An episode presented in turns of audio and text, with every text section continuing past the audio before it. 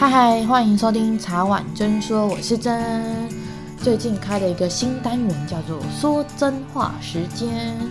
这个单元会由我邀请很多不同的朋友来分享他们的经验，以及从他们的角度看世界。我们今天要讲的主题是：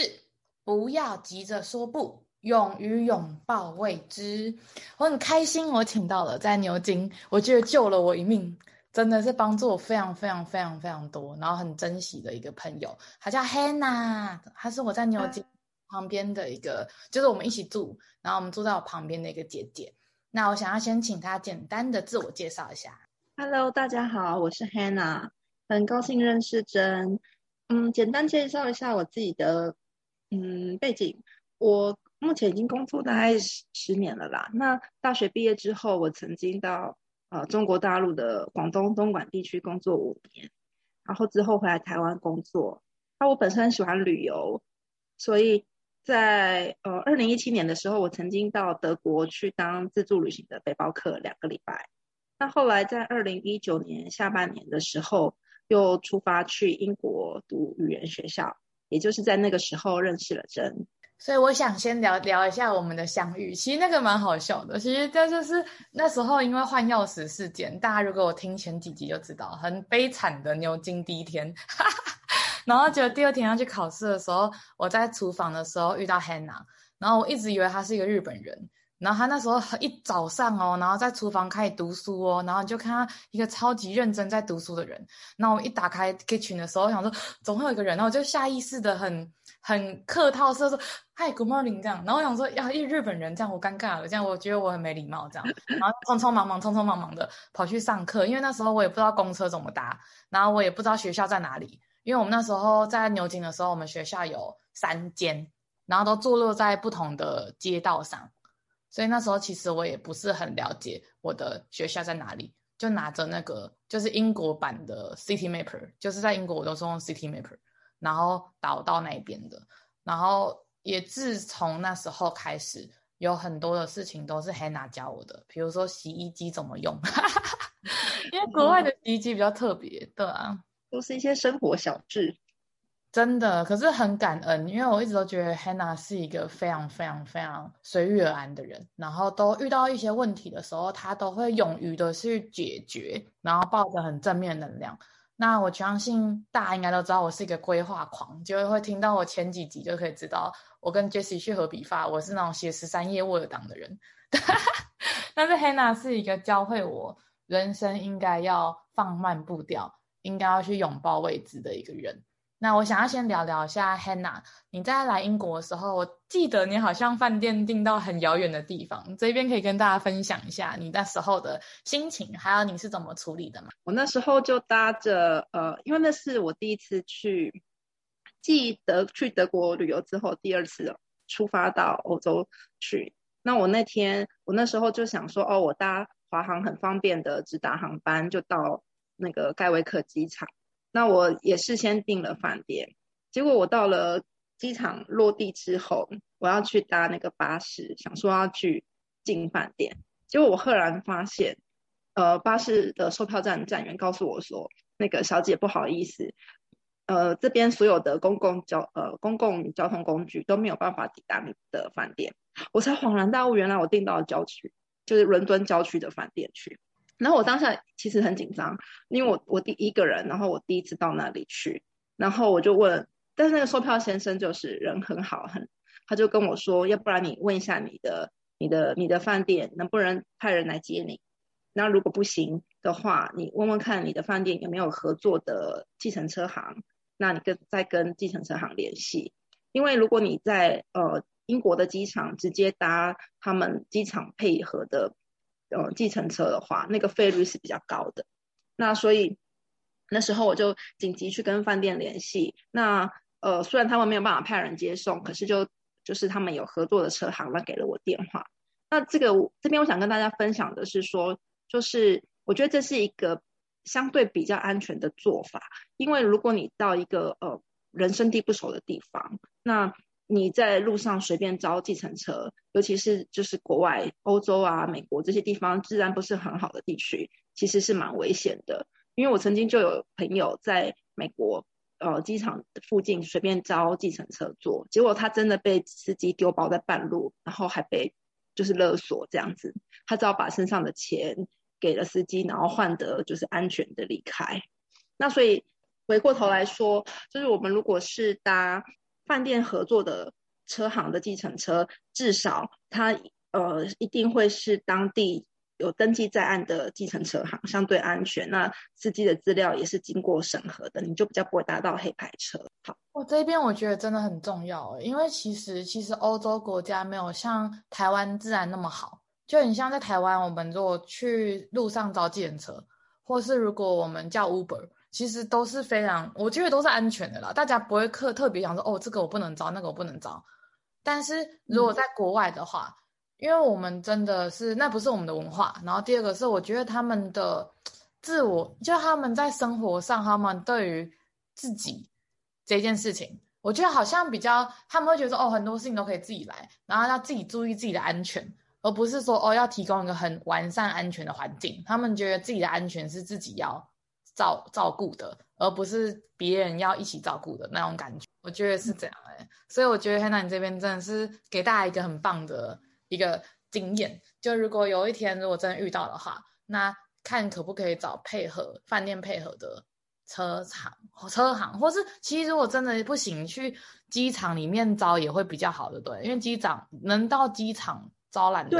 呃，应该都有挂牌，还是应该都有入入在车队里面？是啊，只是费用可能就是比较高啦。那你如果是合合，而且如果你是跟饭店合作的呃车队叫车的话，你也可以事先询问饭店说，哎，从从你现在的位置到达饭店，那个车资大概是多少钱？你会心里有一个底，你比较知道说，哦，你有没有被讹诈那个金额？就是被当盘，被当盘子，被他判那。来，后来你就你就真的很幸运的，我就我就哦，但这中途其实也蛮好笑的，因为其实我们一直以来在台湾嘛，然后都是比较习惯美式的鹦鹉文腔，所以我那时候其实刚到刚到英国下飞机的那一段时间，我还没有很熟悉那个英式腔，所以我导致我在跟那个。呃，司机联络的时候，其实也碰到了一些障碍。比方说，我听听不太懂对方，因为那个腔调的关系，所以有点听不太懂，就是对方说的。呃，而且因为他并不是机场呃配合的车队，所以你必须要到某一个地方，你才能搭上他的车。所以我就只能听着他的指示，就在电话里面，他告诉我说：“哦，你现在附近旁边有什么店家，还是你现在站在什么位置？描述一下。”那然后他就会告诉你，你是要往前走啊，然后右转还是左转啊，还要要不要搭电梯啊什么之类的。然后我我中途就推着我的行李箱，然后按照他的指示走，可是我还是走到有点就是迷路了，然后又有点听不太懂，就觉得糟糕怎么办？然后后来我就只好想说，哦，好吧，我我秉持着人性本本善的 那种很乐观的很乐观的天赋，我就看到有那个机场的工作人员，因为他身上挂了一个他的证件牌，那我就呃很厚着脸皮的去跟那个人员说，不好意思，我现在有点就是因为我英文不是很好，然后可是我现在跟对方沟通出现的障碍，然后我可不可以麻烦你帮我听电话，然后告诉我呃我应该要怎么走才能抵达我跟别我跟对方约定的位置这样子。那那个工机场的工作人员真的也是非常的热心，他就帮我跟他呃跟对方沟通之后，然后再教我。该怎么走，去怎么搭电梯到那个指定的地点去，这样。然后司机也很好，他就跟我说：“好，你现在呢就在哪一个地方？那你不要动了，我去找你。”这样，因为因为这中间已经就是花了蛮长时间，就是我又迷路又找不到他说的地方。那司机就说：“没关系，你你穿什么颜色的衣服？你大概长什么样子？然后我去我去你那个位置接你。”这样，这样子总共大概花多久时间呢？很好奇哦，很久哦，我可能从我。我记得我从通关出来之后，然后去去买车票，发现没有车票可以买，一这样一连串的事件到我坐上计程车，可能已经过了两个小时了吧？天哪，两个小时哎！天哇，真的那个很长哎，姐就很久，心情都不会觉得。我如果是我，我应该已经慌了。就如果我有一个人，然后我我又不太会求助，不是说求助，我就会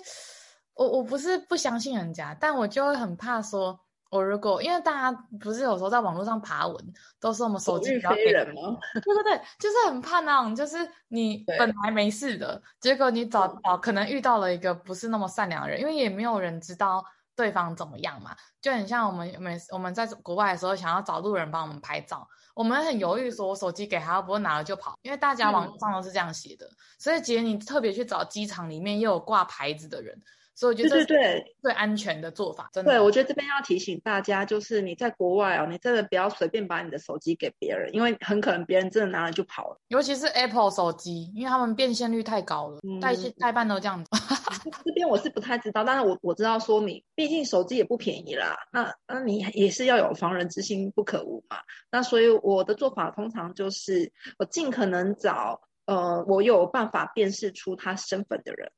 也就是说，我，所以我当时是看到是机场的工作人员，他要挂他的证证件在他的身上，所以我可以看到他的证件上面有他的名字，有他的照片，然后我确认他，确认这个人跟他证件上面的照片也是一样的，同一个人，就比较不会担心说，哦，他这个人可能是冒名的人，至少你你稍微。看一下他他的资料，然后你把他的名字稍微记得一下，之后就算你手机不见或干嘛，你你都还有办法通过这些资讯去报警，然后去很清楚的告诉呃警方说哦是是什么人，然后他长什么样子，拿走了你的东西。我觉得这些就会比较有迹可循啊，总好过你随便找了一个你根本就不认识的人，那那个人把你东西拿跑了，你可能就也只能自认倒霉了。这样就可能你要寻回的几率就比较低。所以，当你想要寻求别人的帮助的时候，你也要很就是怎么讲？你自己要做出判断，说你要找的这个人恰不恰当，是不是？对，我觉得这边真的是很重要的。就是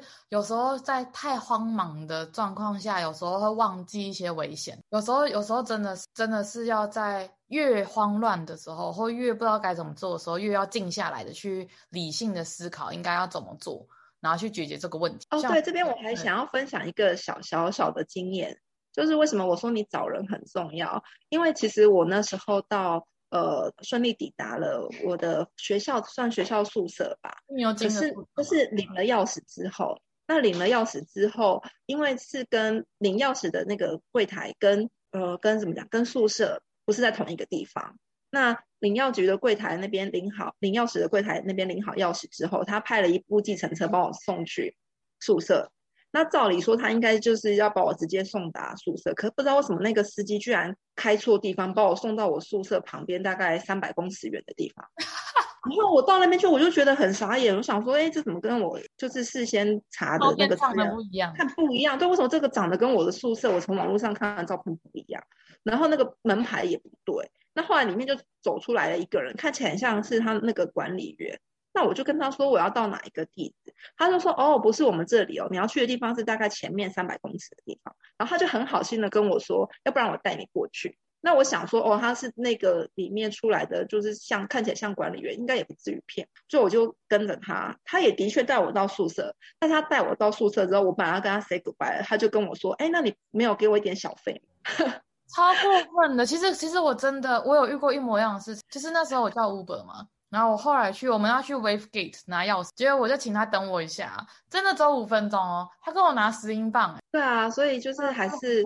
还是要很小心这些这些事情，就是我们在台湾可能真的不太会遇到这样子的事情，因为台湾人大部分都很热心嘛，很热情啊，他就会告诉你说哦就在前面啊，我带你过去或什么之类的。那我那时候。当下被他要求说要付小费的时候，那我也只好就是拿了个几英镑给他这样。姐姐，我这边一定要跟你分享一件事情。我们在伦敦的时候，嗯、我们遇到一个朋友，然后他就是他就很多，那里其实很多的人嘛，就伦敦很多人会就是卖花还是什么那种，嗯的人。嗯那因为他是我那个朋友人超好的，然后他叫 Kevin，之后也会邀请他来跟大家聊聊。他就想说啊，那个看一个婆婆，好像吉普赛人，好像吉普赛人都比较会卖花还是什么这样，我不知道。可是当下的情境是我们约好在一个餐厅吃饭，然后我们就看着他拿了一朵一朵玫瑰玫瑰花进来，我们想说奇怪，他怎么无缘无故拿玫瑰花？想说他是不是要追里面我们这一群的某一个女生？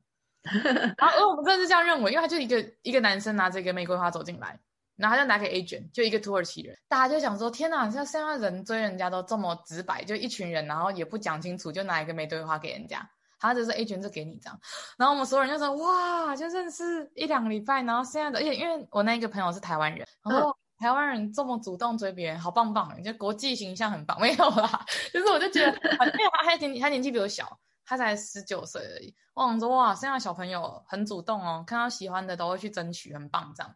然后我们就问了他说啊，这朵花是从哪里来的？怎么会突然想买花？而且买要买一束嘛，买一支多怪。嗯我们在那里就是我们很爱调侃，就是大家很好，所以调侃一下他。他跟我说没有啊，当时他在路上看到一个吉普赛的婆婆，好像很可怜。他想说啊，不然给他买一下花啊。他说那个花好像才一英镑吧，就台币大概三十七块、四十块那附近了。结果他在身上他只有五英镑而已，然后他就是没有办法找，然后他就跟婆婆说：“婆婆，我只有五英镑，那你可以不可以找我钱？”啊，婆婆说：“哦，没关系，我再找你四英镑就好了。”啊，就没有什么，是大家买卖行为，就是大家就像我们如果在台湾，你去买玉兰花，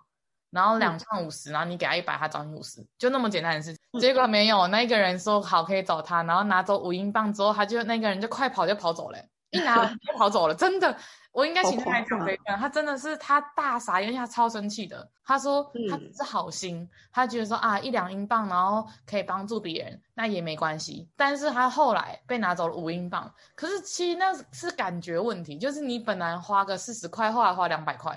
然后拿了一枝花，然后他有那枝花不知道干嘛。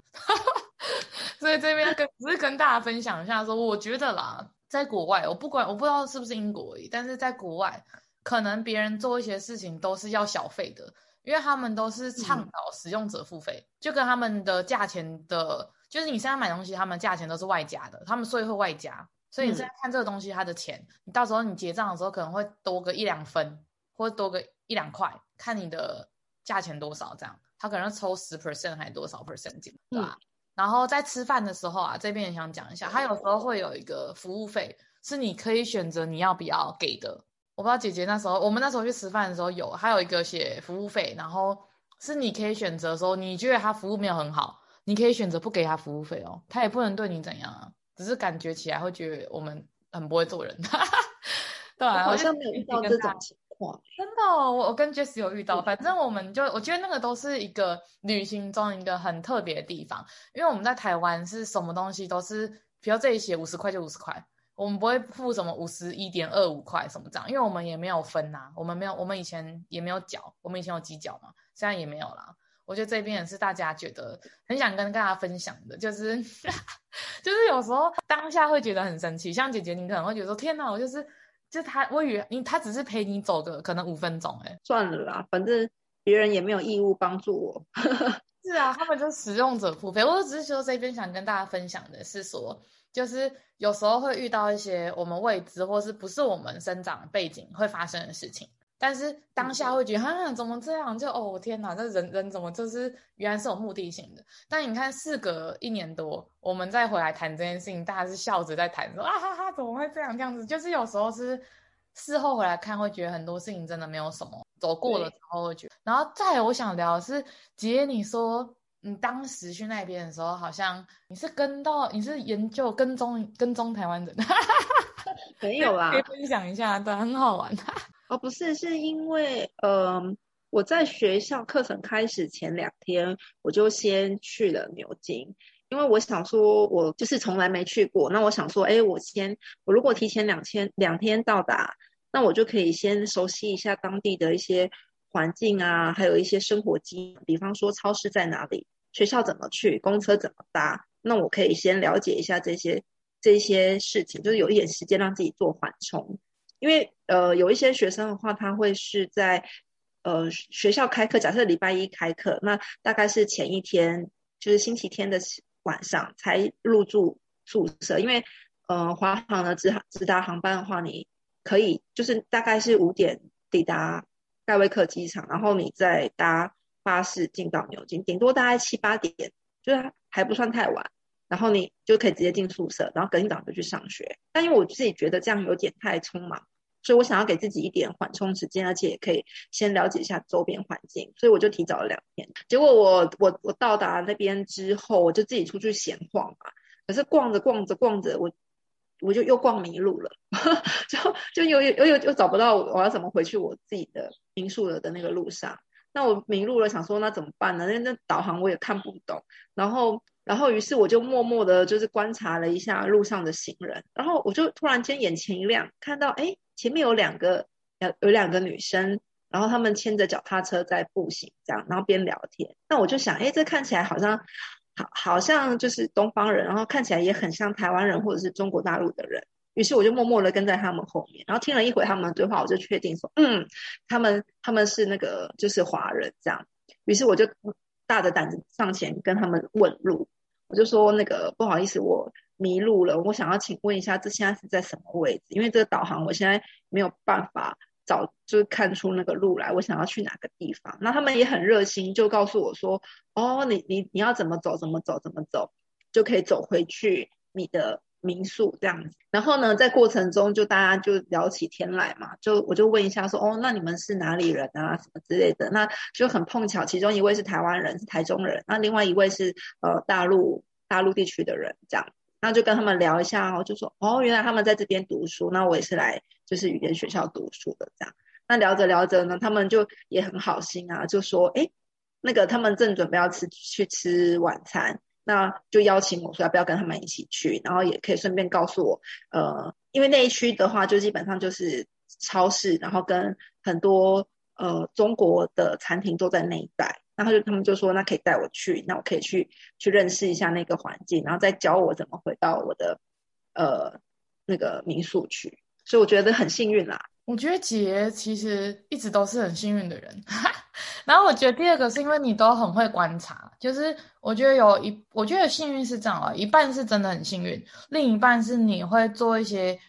前面的调查，比如说你会先确定他是华人，他可不可以讲中文，然后你会先研究一下他们的相处状况，或是像你会先研究一下哦，那个在机场的那一个人，他是不是有识别证的？我觉得这都是大家在遇到事情的时候，想要请人家帮忙的时候，一个很初步一定要先判定这个人。他到底能不能真的帮你？嗯，或是他只是一个，就是我觉得这边要很很认真的思考一下，因为真的不是每一个人都可以像姐那么幸运。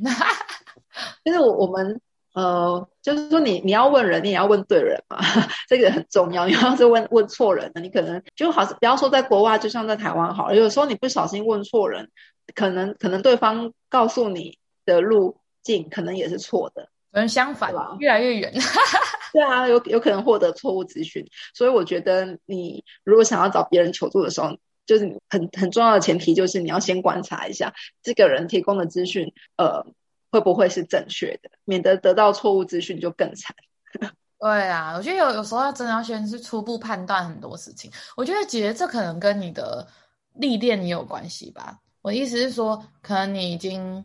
在社会上啊，遇到很多人啊，然后处理过很多事情啊，所以你大概可以知道说，哦，大概这样子的人，或是这样子处理事情的人，他们大概基本上不会有什么太大的问题。我觉得这边应该也是大家在我们正，就像我刚去英国的时候，我其实是很紧张的人，所以我我会把所有的东西都规划好，我才有办法安心的离开台湾。那我我知道杰可能是因为你本来就已经是一个很独立，然后很多事情可以自己来的人，所以你可以你的掌握度会比我高，所以你可以直接可能在路上哎观察一下哦，这两个女生哦，她们是华人哦，我们应该是好人，我们可以聊一下。但我可能就会在后面陪他们走很久之后，后来我还是自己看我的 Google Map 然后回去的人，我会很害怕，就我比较害怕未知的东西。然后我觉得杰你比较会拥抱未，你比较会觉得说哦没有啊，我们就试试看啊，就我们什么事情都可以试试看嘛，只要在安全的范围内，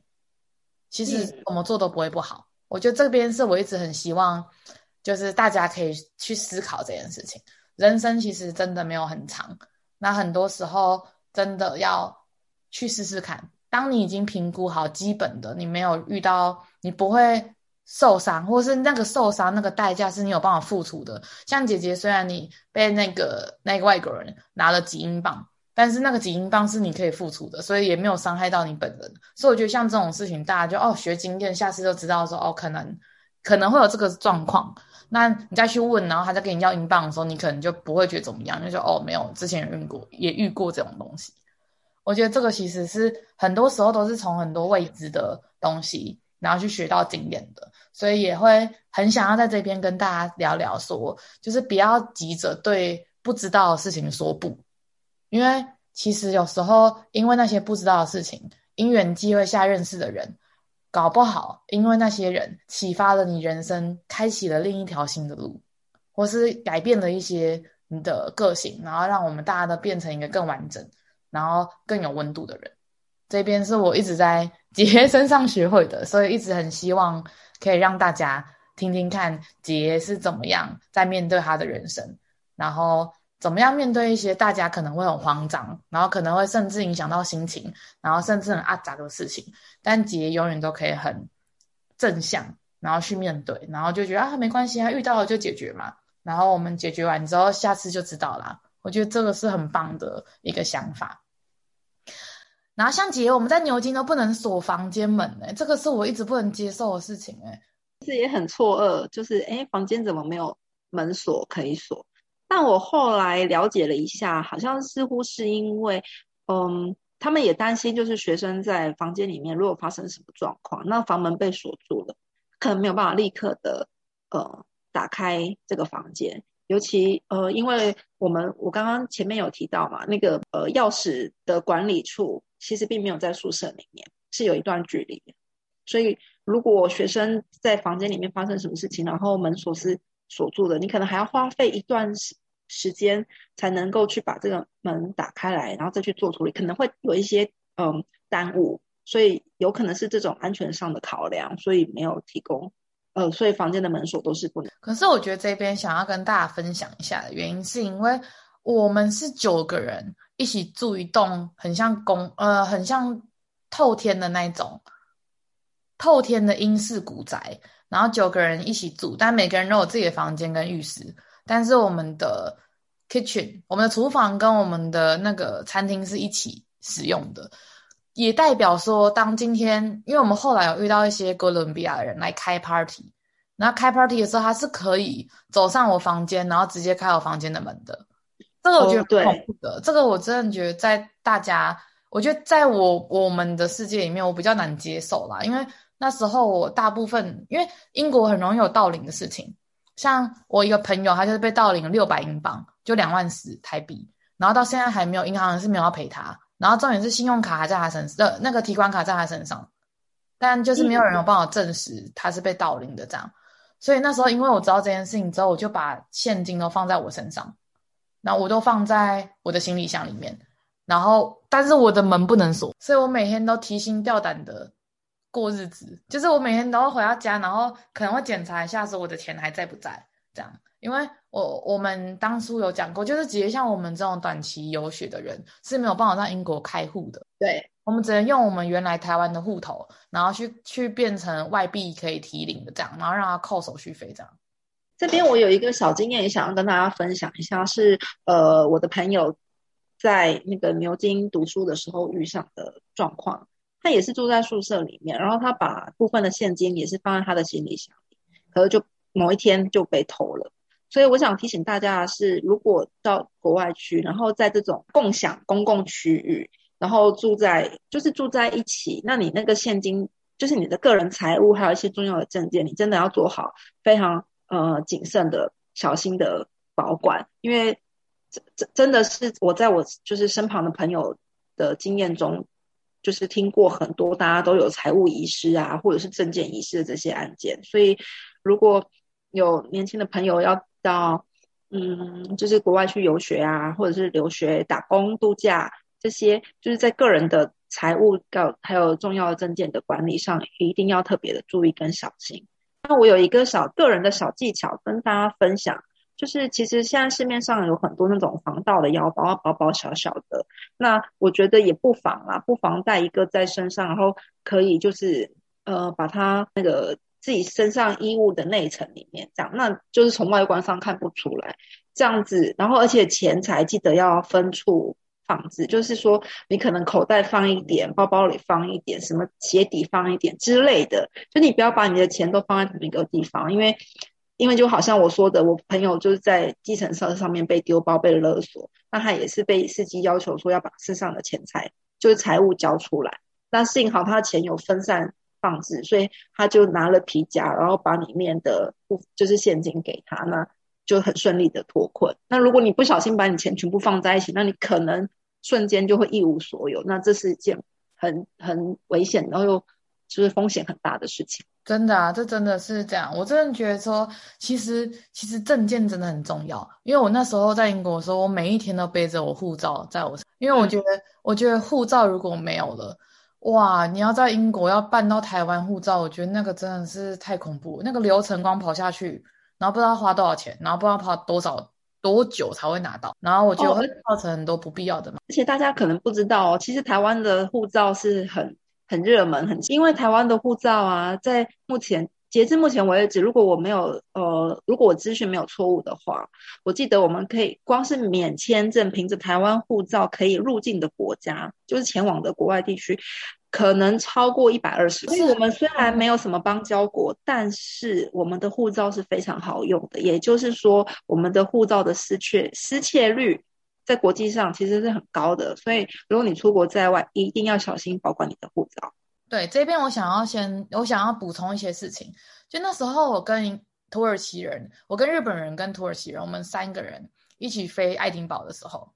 我们我跟日本人就很顺利的带着护照，然后就可以通关了。但土耳其人他带护照，他带 visa letter 就海关信。他还要再带很多证件，嗯，因为他土耳其是一个比较动荡的国家，就是大家对他们的想法，嗯，或者就是都在战争啊，每天都要侵略别人啊，然后中东嘛，可能会自杀炸弹什么那些，大家普遍的刻板印象是这样的想法。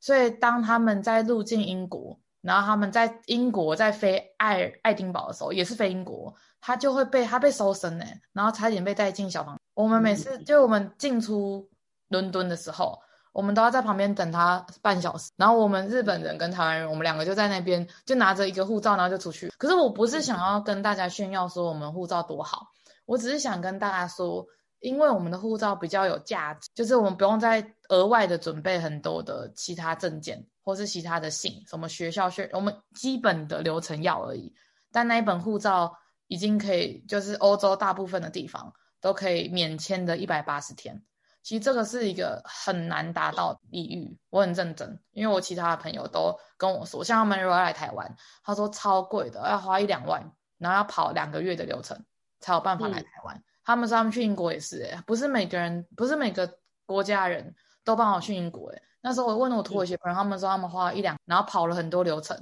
然后财务证明啊，然后证明不会到英国之后找不到人啊，不会跳级啊，不会去做一些非法的移民什么什么这样。所以他们要增加调查，要干嘛、嗯、才有办法去英国？但我们只要拿着护照，然后盖 STS 短期交换学生的章，我们就可以在那边待半年呢。他们超肥，他们觉得不可能。他们我那时候我们在聊护照的时候，他们就觉得你们台湾护照也太好了，对吧？我觉得这是大家可能不太会知道，但是其实真的要好好保护自己的护照的地方，因为黑市真的很多流通的事情。因为我那边有遇到一个好像叙利亚的人吧。他就有两本护照，哎，这边不知道可不可以讲，反正就是带过这样，就是我只要讲的是说，就是有很多的危险是我们不知道的，那有很多的事情是台湾很安全，然后很稳，就是我觉得台湾真的是一个很安全的地方，所以有时候可能出国的时候，大家要收起自己平常在台湾的那种舒适圈的心态，然后抱着比较谨慎，大家不要慌慌张，就是只是谨慎一点的，毕竟那不是我们的国家。我们要入境，对，嗯，对啊，然后我想要跟，就记得姐，你后来还有去法国，然后遇到了罢工，我们也遇到了罢工。我想听听看你法国罢工的，你好像在凡尔赛宫嘛，想要分享一下，跟大家分享一下你遇到的罢工。嗯，我遇到的罢工其实很简单啦，因为他在我出发前，其实他已经发生了一阵子的罢工事件了，所以我我一直没有想到是说他还在持续发生。我以为他已经结束了，殊不知他其实没有。他那段时间不知道是因为什么呃政治因素的缘故，好像是劳资纠纷吧，呃，就是他们当地的劳工跟他们政府的一些呃纠纷，所以导致就是全集体大罢工，包含嗯、公共交通建设，就是包含地铁啦、公车啦这些全部通通都停驶。那所以我到了当下，其实。才发现，那我们几个同行的友人就嗯，但是还好，其实我觉得法国可能他们罢工经验多吧，所以所以他们其实呃在机场的疏导方案上面协助方面蛮完善的，他就就是你直接到他的旅客服务中心，然后他就会告诉你说你直接去哪个位置，然后搭计程车。那你去到那个位置之后，就会有专人，他们也是穿着那个机场背心制服的专人，然后会询问你你是几个人，你需要多大的车，你的行李多少件，然后还要帮你安排适当的车辆来接送到你想要去的地方。所以我到法国去，呃的呃，我去法国五天吧，然后每天都是搭着 Uber 到处去，因为还没有公共交通运输可以搭乘。完全是贵妇行程，我都是搭狗火车，我搭火车跟那个，我们后来还有去玩那个路上的滑板车，可是它是有有可以握握把的，可那个真的超贵的，那个我记得我好像才二十分钟还几分钟就六七百块啊，因为那时候我们也遇到罢工，然后我我们只有两个人，所以租 Uber 一定不划算，嗯。对，我想要分享的是说，我觉得事前的规划非常的重要。如果你要去一个不熟悉的新环境，你一定要做好事前的规划，做一些调查。但同时，嗯、呃，我觉得也要为自己保留一点弹性。然后，嗯、就是当你临时遇到什么状况的时候，可以冷静，然后沉着的去面对，然后去处理那些危机，这样子。千万不要慌张，因为慌张只会。呃，因为慌张可能会让你没有办法做出正确的判断，所以呃，我只是想跟大家分享，就是之前的规划，还有就是帮自己保留一点弹性，因为你规划好，可是有的时候呃，不一定可以如愿呐，因为不一定会对，就是可能不见得所有事情就会按照你原本的规划在进行，总会有可能就是呃，不免会有一些意外发生，所以也要随时做好一些应应变。的准心理准备，对，我这边也很想要在像姐你刚刚讲的，我真的很希望大家可以知道的是，有规划不是不好，但那个规划是要有弹性的。那规划是说，哦，我预计如果中间没有任何突发状况的话，我会这样走，但是你一定要随时抱着，它永远都会有突发状况。因为我每次规划事情，没有一次是有办法完完全全一模一样。那以前的我会在意说，天哪，怎么会突然插出一这件事情，害我后面的行程打乱，类似这样，我可能就会心情不是很好，因为我可能比较想要控制好一切的事情，照着我的想法走。但是后来遇到姐姐之后，嗯、我就会觉得，哎呀，好像有时候跳脱一下规划，好像蛮好玩的哦，就好像我反而。我不会知道后面发生什么事情嘛，所以人生多了一些乐趣。嗯、我反而我觉得，如果是用这个方面来思考的话，大家也许就不会觉得说，哎呦，为什么谁没有怎么样哦？为什么这个没有照那个约，这个怎么没有照着我的排法走？大家可能会因为这样有点阿杂，说怎么跟我规划的不一样。但我觉得有时候如果大家换个想法想，如果每一天过都跟你规划完全一样的话。那也蛮无聊的，就你已经知道等下发生什么事情了，然后你只是在等待它的发生，那好像、啊、那好像少了一点乐趣，在人生中少了一点乐趣。那如果偶尔偶尔中间有像我跟姐姐的相遇，我们也是不经意的，就真的只是打开一个厨房，然后看到 Hannah，然后想说会有日本人这样，那 就是真的只是我们是一个不经意的认识。然后后面我们刚好又 Hannah 又跟我一起回伦敦去找我一个伦敦的朋友，然后我们也因的。认识，然后越来越深，然后到后来回台湾之后，我们也是有一直不断在联络。那其实我就很想要跟大家分享，其实有时候有一些人走着走着就散了，可能你们曾经很要好，但你们可能目标不一样，所以你们没有那么好了，他就离开了，暂时性的离开了。但有一些人是不经意的闯入你的世界之后，他就完全停留又驻足在你的世界里面，成为一个。在你人生中很重要的人，那其实这些东西都跟你认识他多久，你认识他什么十年、五年，你才认识他两个礼拜，我觉得这个都时间没办法，时间的长久没有办法证明你们友情或爱情或是家庭的深度。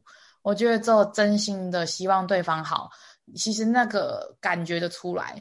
就是你你真心的想要帮助对方，在然后当对方需要帮忙的时候，你是。完全就是想尽办法的帮助他，然后或是我觉得那是互相的。其实我一直想表达的是人跟人之间是互相的，